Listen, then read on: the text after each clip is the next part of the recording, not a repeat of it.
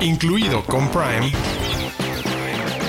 es un podcast de Prime Video para descubrir todo lo que no sabes que tienes en tu pantalla y que debes ver.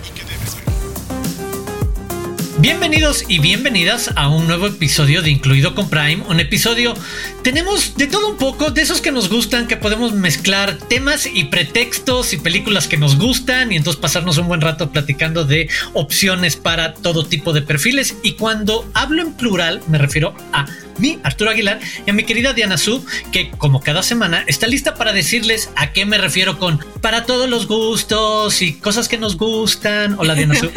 Hola, querido Arturo Aguilar. Sí, creo que podemos resumir que los títulos de los que les vamos a hablar tienen que ver con familias con emociones intensas. No todos, pero digamos que si vamos, si tenemos que definirlo de alguna manera y describirlo, vamos a ir por esa línea.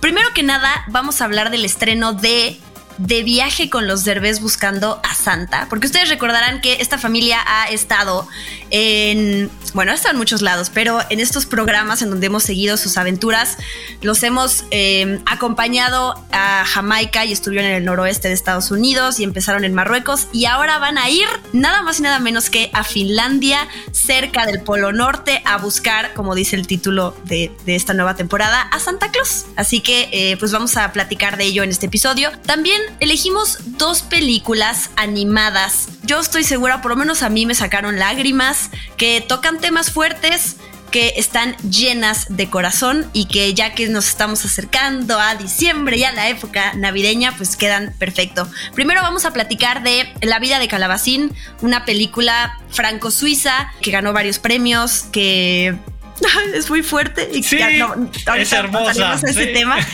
Y también vamos a platicar de El gato con botas, El último deseo, o sea, la secuela de la película original, que a mí, o sea, la he visto unas cinco veces y no me canso. Sí, sí, sí. Eso te elegimos. Estoy contigo. Y les traemos una lista de otras, otros títulos animados por si quieren continuar con esta técnica que pueden ver en Prime Video. Así que prepárense. Y además, para conmemorar el Día del Músico, del músico, les compartiremos algo, el del musicao, el Día del Músico, les compartiremos algunos títulos inspirados en músicos reales que pueden ver en Prime Video. Y para los que nos están escuchando nada más, existe una versión paralela de este podcast en donde nos podrían ver como cuando acabo de hacer el último chiste, Adriana le ganó la risa y se voltea y sale de cuadro. Pues bueno, eso lo podrían descubrir viéndonos en el canal en YouTube de Prime Video MX, en la playlist incluido con Prime. Ahí nos ven cada semana. Los de casa. Los de casa. Títulos originales y exclusivos de Amazon Prime Video. Los de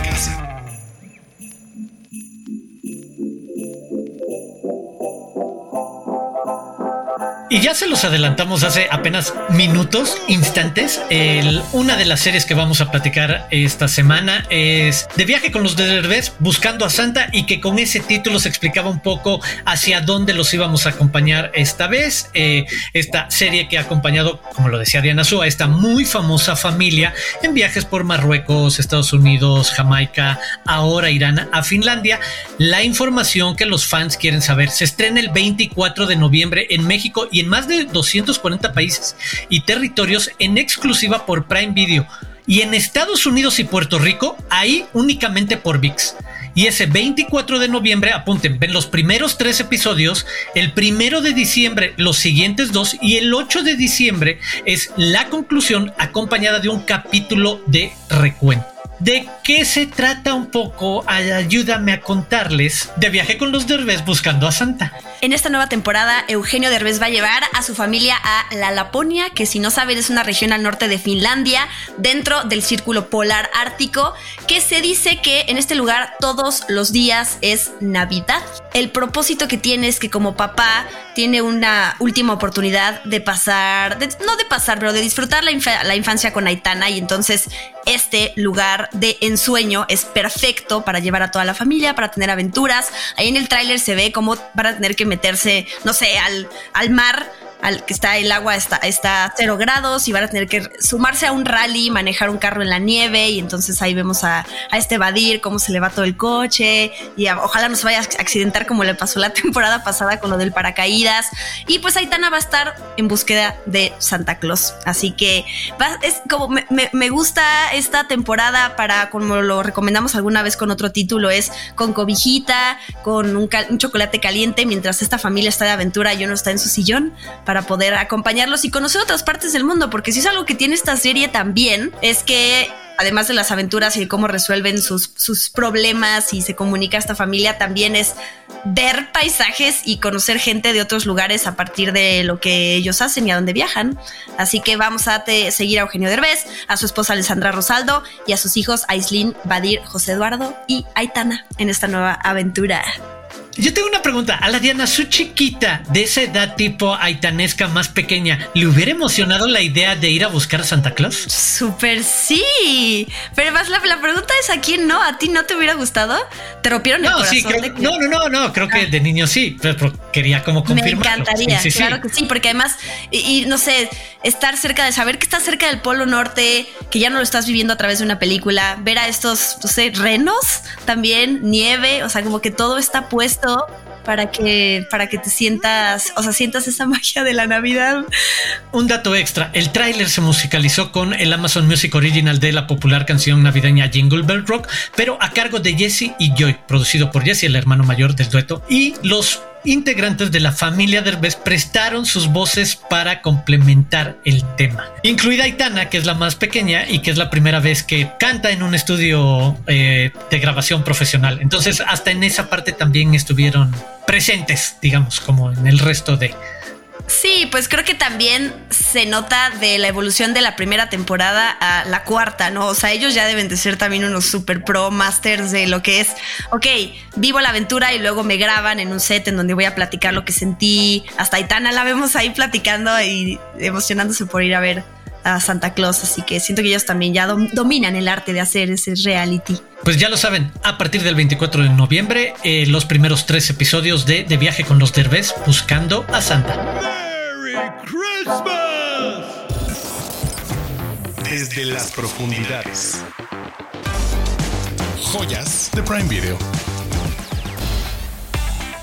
Y ahora pasemos a la etapa que hemos decidido porque nos gusta y porque encontramos buenas películas de cuales platicar. El lado de animación, la parte de animación del episodio de hoy, de esta semana, incluido con Prime. Y les queremos hablar de La vida de Calabacín. Ya lo decía Diana Su al principio, película franco-suiza de 2016, hecha en stop motion, además de una manera muy peculiar, una creación de un universo muy sencillo, muy como imaginativo, no llevado como a los extremos del detalle que se ve en otras eh, en, otros ejercicios de stop motion, pero en el fondo una historia tan linda, pero al mismo tiempo tan cruda y realista y es lo primero que a mí me encanta el atreverse a tocar temas súper sensibles pero con tacto y con inteligencia y con una mirada, optimista como muy genuinamente infantil, aunque no es una película solamente para niños, por supuesto que no, pero acaba como,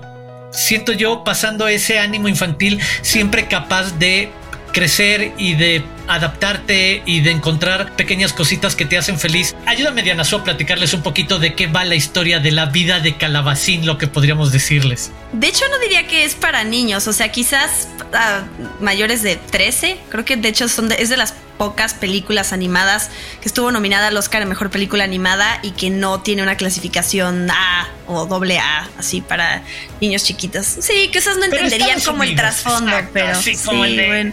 Ay, sí está fuerte es que yo sí creo que un niño de la edad de, eh, de Calabacín, de, nueve, años? exacto, creo que puede conectar de una manera bien interesante a la realidad de otros niños y una situación bla bla bla y, por lo que pasa el propio bueno está bien.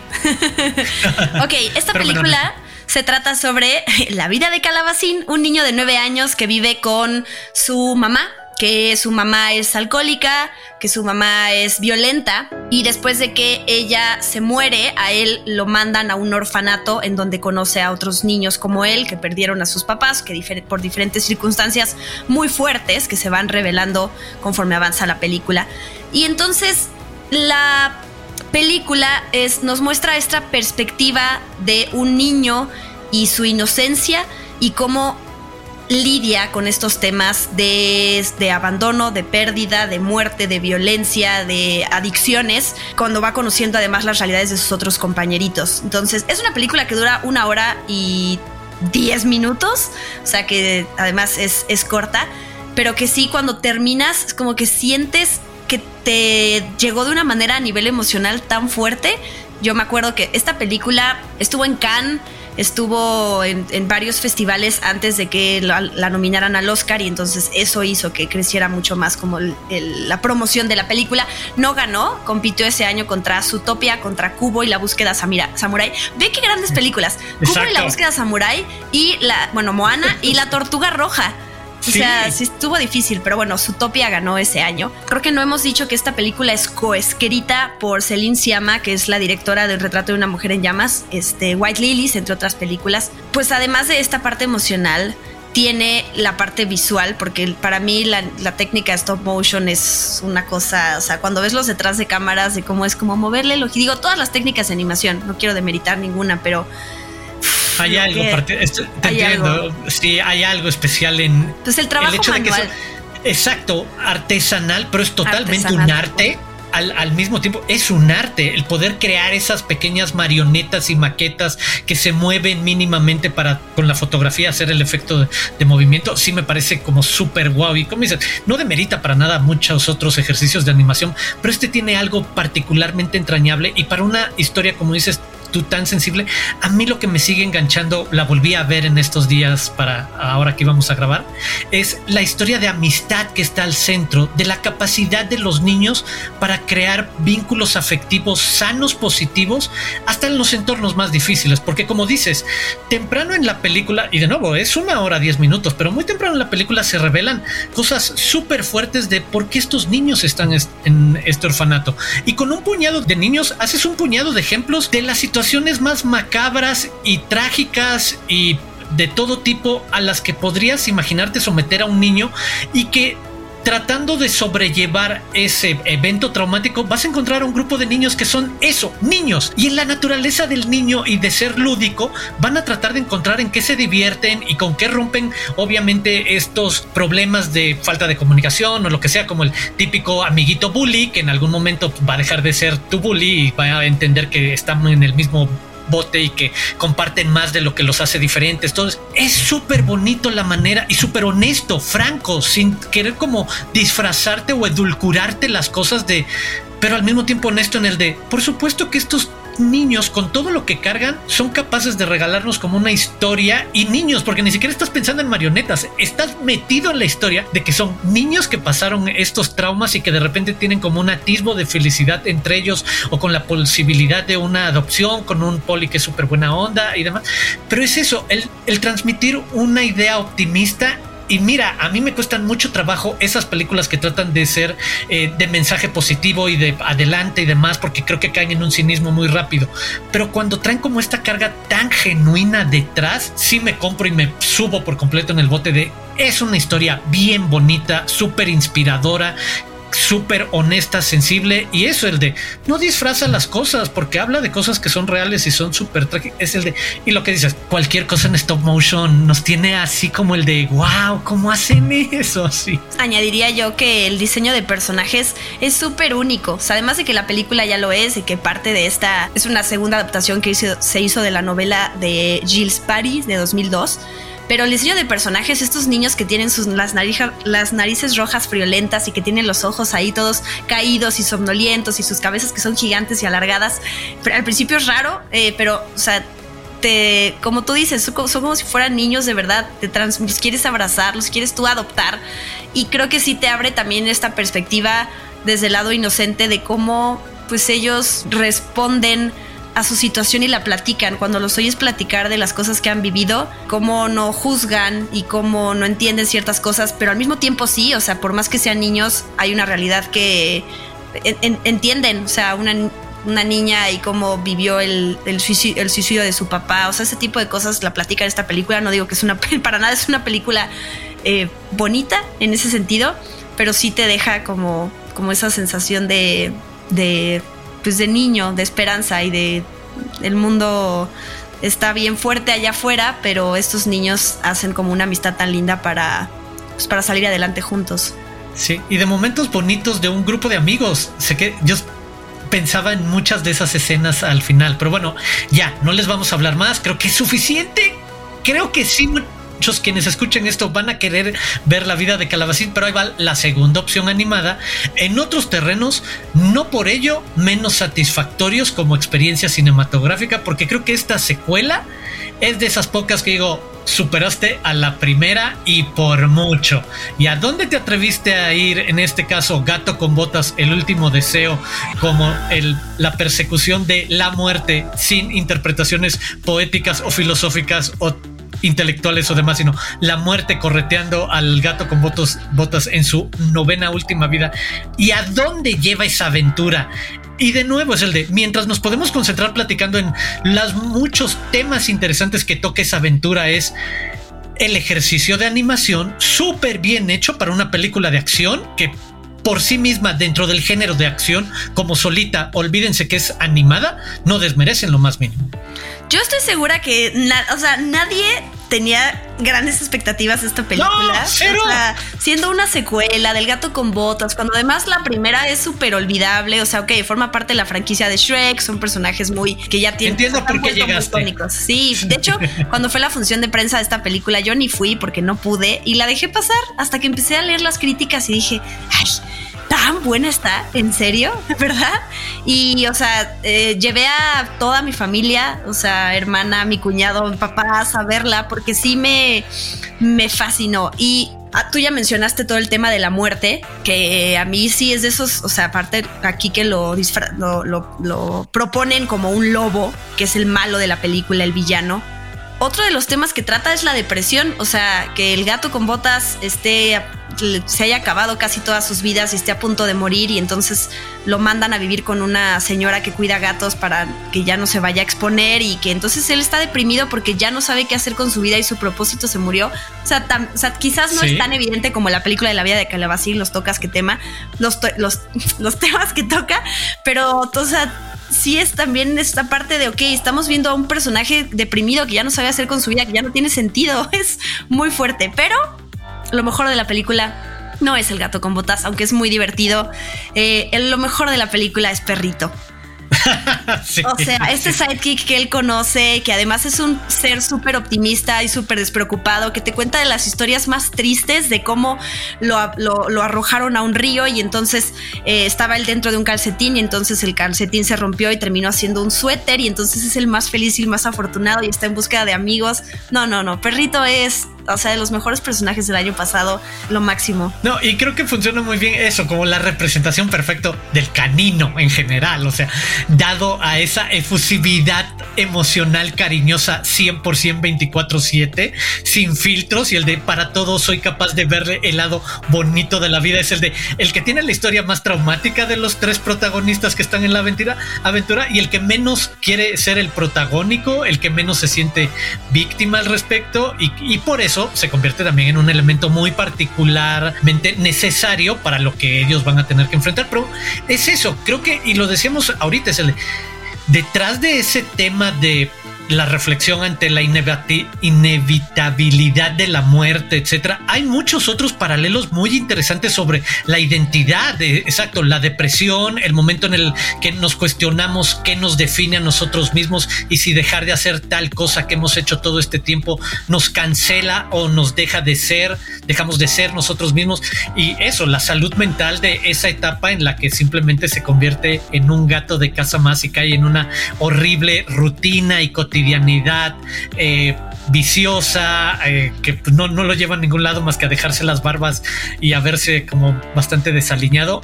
Me gusta que sigue estando balanceada como una película de entretenimiento y que sabe que lo que tiene que poner es a este protagonista o este grupo ahora de, protagonistas en una misión particular para tratar de conseguir este deseo máximo. Obviamente va a haber un aprendizaje, un crecimiento en el camino, pero tienen esa misión de si llego a esta estrella de los deseos voy a poder pedir, en el caso del gato con botas, pues que me regresen mis nueve vidas y ya despreocuparme otra vez y ser muy cínico respecto a no valorar como otro de los mensajes el de todos deberíamos en muchos momentos detenernos a valorar simplemente las cosas que nos están pasando en ese momento. Si hay algo que valga la pena apreciar y disfrutar y no estar como pensando en cuál es la misión última que todos tenemos, profesional o personalmente, y que de repente nos puede cancelar la posibilidad de disfrutar algo en ese momento como perrito, que es el gran ejemplo y guía moral y ético de la película, y que estemos hablando en esos tonos de los personajes